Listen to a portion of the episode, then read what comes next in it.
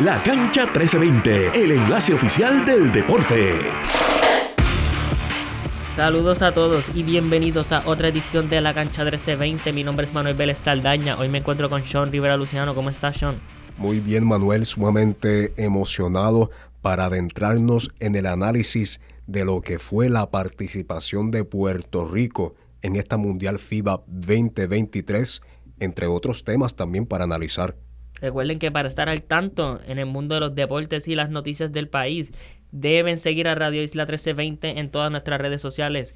Facebook Radio Isla 1320, Instagram, Twitter y Threads. Radio Isla TV, descargar nuestra aplicación para teléfono Radio Isla Móvil y estar pendiente el portal radioisla.tv para estar al tanto con las noticias del país y del mundo deportivo. Antes de entrar en el análisis de lo que fue la Mundial FIBA en este fin de semana largo para muchos. Quiero entrar con varias noticias del mundo deportivo, empezando con el mundo de la pelota. Julio Urias, lanzador de los Dodgers, del equipo Los Angeles Dodgers, de descendencia mexicana, origen mexicano, fue arrestado en el día de ayer, lunes 4 de septiembre de 2023. Fue arrestado con una acusación de violencia doméstica. Esta es la segunda vez que Julio Urias es arrestado y enfrenta cargos de, de violencia doméstica. La primera vez fue en el 2019. En aquel tiempo fue suspendido por 20 juegos. En esta ocasión el equipo de los Dodgers lo ha removido de toda participación eh, con el equipo. No está viajando con el equipo y tiene una vista, de, no de sentencia, una vista pública en la corte el 27 de septiembre este año. Fue soltado en el día de ayer con una fianza de 50 mil dólares, pero como mencioné, no está viajando con el equipo. Veremos a ver una situación bien lamentable para Julio Urias, un talento excelente de los Dodgers, campeón con los Dodgers en el 2020. Todos recuerdan cuando los Dodgers rompieron Esa, ese draft que llevaban muchos años, desde 1988 sin ganar una serie mundial. Y el último pitch el último lanzamiento lo hizo Julio Urias para darle esa victoria a los Dodgers y un excelente lanzador. Todos también vieron su, su destreza y su habilidad en el Mundial de Pelota el pasado marzo. Esperemos que todo mejore para Julio Urias, aunque es muy lamentable leer noticias de hombres eh, violando y abusando, ya sea sexualmente o con violencia doméstica contra mujeres. Muy lamentable en el mundo de los deportes que muchos se dan estos tipos de casos. Siguiendo con la pelota, Shohei Otani no va a necesitar cirugía Tommy John para reparar su UCL roto en el brazo derecho. Prácticamente Shohei Otani va a poder eh, jugar lo que queda de la temporada, aunque fue removido del juego el domingo y lunes, ¿verdad? Porque los entrenadores y los doctores del equipo notaron un poco de stiffness movimientos bruscos en su brazo, estaba, estaba como cojo, estaba como cojo. Este, no estaba moviendo bien, cojo no, perdón. Eh, tenía el brazo paralizado prácticamente. No podía utilizar mucho su brazo derecho. Y pues para prevenir una lesión más grave fue removido y sí va a necesitar cirugía en su brazo lastimado que reporté anteriormente, pero no va a ser Tommy John. Tommy John Surgery, una de las lesiones más, una lesión, una de las cirugías más conocidas en el mundo de la pelota. Eh, cualquier jugador que sufre una lesión y tiene que recurrir a Tommy John Surgery, eso es un año fuera del mundo de la pelota. Y esperemos que Shohei Otani no esté tanto tiempo fuera, ni lo que queda esta temporada, ni para la próxima, porque es un talento excelente y le trae mucho ojo a la MLB. Eh, noticias del Mundial, que entraremos en unos momentitos con estos jugadores de Serbia eh, tuvo que recurrir a unas operaciones en Manila porque perdió un riñón tras recibir un golpe durante el partido. Sean, ¿me puedes decir el nombre de este jugador? Porque no quiero equivocarme. No, no se preocupe. El jugador no que sufrió esta lesión de la selección serbia eh, ante el partido no de Sudán del Sur es Barisha Simanic. ¿Y él, cómo se desarrolló en lo que había transcurrido del torneo? Pues mira, como tal, este Barisha eh, estaba no eh, dentro, de, dentro del juego. Eh, obviamente, cuando se efectuó esta, esta lesión, no fue durante un intento de, atrapar el rebote, no el box out, por decirlo así. Él sufrió un, golpe, no un codazo en, el riñón, por lo que tuvo que ser eh, escoltado ¿no? del, eh, del, juego para recibir atención médica. Pero inicialmente la condición de, de esta lesión no, no, no era muy grave, pero eh, luego de, ¿no? De, recibir atención médica, pues... Tuvo dos, eh, ¿verdad? Perdona que te interrumpa. Tuvo dos cirugías diferentes. La, la primera, la inicial, y cuando se percataron de lo grave que era el asunto, tuvieron que recurrir a una segunda cirugía. No, sí, tuvo complicaciones en la cirugía, estaba perdiendo eh, mucha sangre y debido a esas complicaciones no que recibió en esa, en esa cirugía, lamentablemente perdió uno de sus riñones. Eh, eh, una situación sumamente lamentable, no una baja para eh, este equipo de Serbia que se ha destacado bastante en esta mundial sin los recursos inicialmente de Nikola Jokic, campeón NBAista, ¿verdad? De la última temporada de la NBA con los Denver Nuggets. Eh, se ha destacado mucho este equipo de Serbia en esta, en esta mundial y es lamentable esta, esta pérdida, no esta baja que ha sufrido este, este equipo en, esta mundial y sin duda alguna eh, una situación sumamente eh, lamentable para Barisha. es, wow, de, de, un codazo no en el riñón a, perderlo es una situación sumamente, sumamente fuerte, bien fuerte. Eh, le damos nuestras mejores oraciones y deseos a Borisha. Y por último, quería mencionar esta noticia que lleva un par de semanitas acumulándose. Y hoy han ocurrido, hoy estamos produciendo este podcast, es martes 5 de septiembre. La selección española de fútbol ha estado la última semana eh, ante el ojo público, no solamente español, sino el resto del mundo. Como muchos saben, la jugadora Jenny Hermoso denunció que el presidente de la selección española femenina, Luis Rubiales, le plantó un beso no deseado eh, durante la celebración de la Copa Mundial de Fútbol Femenino, en la cual España ganó. Y estas acusaciones contra Rubiales han sido fuertes.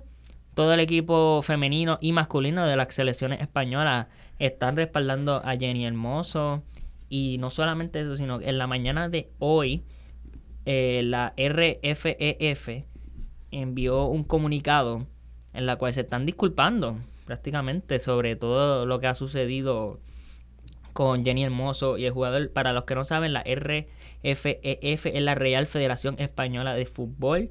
Es quien apoya a la selección de fútbol española, ya sea femenina o masculina. Y emitieron ese comunicado y eso fue a las 8 y 42 AM. Dos horas después eh, ha sido eh, no despedido, sino ellos destituyen a Jorge Vilda como seleccionador nacional y director deportivo de, ¿verdad? de esta selección española. Sabemos que Jorge Vidal, Jorge Vidal, Jorge Vilda ha sido un miembro importante en el desarrollo de esta futbolista española, que estuvo ahí con ella antes, durante y después de ganar la Copa Mundial Femenina.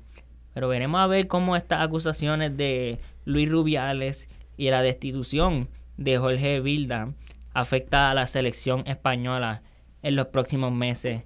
Una noticia que definitivamente ha tomado el mundo por sorpresa porque primero fue alegría de parte de la jugadora española y después tristeza, eh, mucha incertidumbre, mucho miedo de saber que miles de personas, millones, vieron esto en la televisión, como Rubiales le plantó el beso a Hermoso, que luego nos enteramos que no fue deseado. Y muchos jugadores están apoyando a Hermoso de ambas partes, masculino y femenino. Veremos a ver qué pasa con estas noticias en el mundo del fútbol o soccer español. Pero bueno, Sean, Puerto Rico terminó su jornada de la Mundial con una derrota contra Italia el pasado domingo. Sean, ¿cuáles fueron tus impresiones de la derrota? Queríamos ganar, obviamente, y hasta ahí llegó nuestra jornada, Pero ¿qué notaste que Puerto Rico debe mejorar o que deben eliminar para nuestras próximas competencias internacionales? Desde el inicio, Puerto Rico, bueno, yo creo que toda la fanaticada no sabía que este, este no iba a ser un partido fácil para nada. Puerto Rico actualmente, incluyendo la derrota eh, del pasado domingo, no ante Italia y por ende eliminar, eh, nos eliminamos de, la mundial, de esta edición de la mundial. Eh, Puerto Rico actualmente tiene un récord de 17 y 2 ante, ante Italia. Cuando digo 17 y 2 es 17 victorias de Italia y solamente dos victorias, de, Puerto Rico. Italia siempre ha sido un contrincante difícil para Puerto Rico. No solamente Italia, sino otras potencias también europeas eh, del baloncesto. Puerto Rico ha enfrentado dificultades no ante estas escuadras no eh, europeas dentro, dentro de, de, repechajes, dentro de amistosos y dentro de estos torneos no mundialistas de la FIBA. Pero dimos lo mejor posible. Creo que el, el juego en su gran mayoría no estuvo sumamente cerca y hasta en, un, en unos momentos dados no durante el partido tuvimos eh, el liderato no dentro dentro de fue una tremenda actuación no de, de Puerto Rico hasta que llegó el cuarto periodo el cuarto periodo ahí fue que, olvídate, se perdió todo. Se perdió, exacto, perdimos todo. Italia ganó ese periodo 21 a 10 y vi el juego, vi el juego. Yo me levanté a las 4 de la mañana eh, para verlo, ¿no? Eh, sin, duda alguna un partido decisivo para esta selección boricua que si eh, hubiésemos logrado, ¿no? Alcanzar la victoria ante Italia y, vamos a pasar a los cuartos de, de, finales, ¿no? A los top 8, que no lo hacemos desde el 2002, desde la Mundial del 2002 en Indianápolis, donde terminamos eh, número 7 en esa, en esa Mundial. Y yo, mi impresión de partido fue que el equipo de Puerto Rico no tenía esa ofensiva explosiva que tuvo en varios juegos contra la República Dominicana, que fue un juego cercano, pero había motivación, había un fuego que yo no lo vi en este juego contra Italia. Nuestro mejor jugador en ese juego fue, eh, perdónenme aquí un segundito, fue Truman Waters y Jordan Howard. Jordan Howard 11 puntos. Waters, con 13, puntos y nueva asistencia. Pero la cosa es también una cosa que quiero destacar, y disculpa que te interrumpe, Manuel, eh, fueron las pérdidas de balón en ese primer periodo. Muchos turnovers, demasiado. Muchos turnovers. específicamente Tremont Waters, cinco turnovers en el primer periodo. Sin duda alguna, uno, una de las cosas que podemos mejorar como selección viene siendo el manejo del balón, el manejo del balón y asegurar ¿no? el, el, balón de, de, mejor manera en cuanto a la ofensiva. Eh, Tremont Waters tuvo cinco turnovers en el primer periodo. Cinco turnovers son demasiado. Para, ese primer periodo, para el primer periodo. Y, perdona que se interrumpa, Sean, es que si suena un poco desmotivado o decepcionado es porque sabíamos que comparado con Canadá, Serbia, Estados Unidos, Francia, aunque Francia fue eliminada en la primera fase de grupo. Puerto Rico podía competir con los mejores equipos y considero que we overachieved. Claro. Superamos muchas expectativas de nosotros mismos en este podcast de mucha gente en Puerto Rico. expectativas. Yo dije en, el en uno de los primeros episodios que yo eh, ¿verdad? Eh, no tenía mucha confianza en ellos. No tenía mucha confianza, ¿no? Porque es un equipo joven que no tiene eh, experiencia, experiencia internacional. Sí, estaban las experiencias de las ventanas y esas cositas, pero no es lo mismo competir en una ventana contra los jugadores de Estados Unidos, que los jugadores de Estados Unidos que enviaban eran colegiales, eran prospectos colegiales contra ahora Serbia, que tenían a sus mejores jugadores, Italia a sus mejores jugadores, Sudán del Sur, que nos puso a sudar ese primer partido. Sí, y digo también, ¿no? Recalcando el punto que traes de, de la ofensiva, ninguno de los dos equipos, ni Italia ni Puerto Rico, tuvieron un juego eficiente, especialmente del perímetro. Italia tiró para un 27%, pero Puerto Rico tiró para un 23% Eso- solamente. Eso, eso era algo que yo noté del partido. Italia ganó 73 a 57. Y a primera impresión, tú piensas, ah, este, Italia dominó. No, Italia y Puerto Rico estaban ahí, ahí. Fue en el cuarto quarter, en el cuarto periodo, que Italia, pues, siguió corriendo más que Puerto Rico. Puerto Rico ya estaba sin energía, no tenían, no se veían motivados. Eh, George Condit jugó muchos minutos, pero tuvo bien poca contribución ofensiva. Y he visto mucho diálogo y discusión de qué debe hacer la selección puertorriqueña. Ah, deberían traer más hombres altos y fuertes. Ah, no, necesitamos más tiradores. Yo pienso que es una mezcla de los dos. Ya eso entró también al tema de los rebotes para el partido de Italia. Eh, nosotros, eh, Puerto Rico, fue derrotado en los rebotes totales, ¿no? Durante Lo este cual no partido de pasaba Italia. mucho porque en muchos partidos Puerto Rico dominaba los rebotes ofensivos y defensivos. Pero escúchate esta cifra. 48 a 29. Y en cuanto a, a los puntos de segunda oportunidad, second chance points, Sí, de 22, rebote ofensivo. 22 a 3. No, mano, una paliza.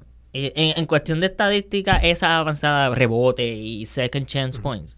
Italia dominó a Puerto Rico y como mencioné, Puerto Rico, yo felicito a la selección, felicito a Carlos Arroyo, a Nelson Colón, Truman Waters, George Condi, Mike Romero, a todos los jugadores por representar a Puerto Rico, por colocarnos entre los mejores 12 equipos Claro. en este mundial.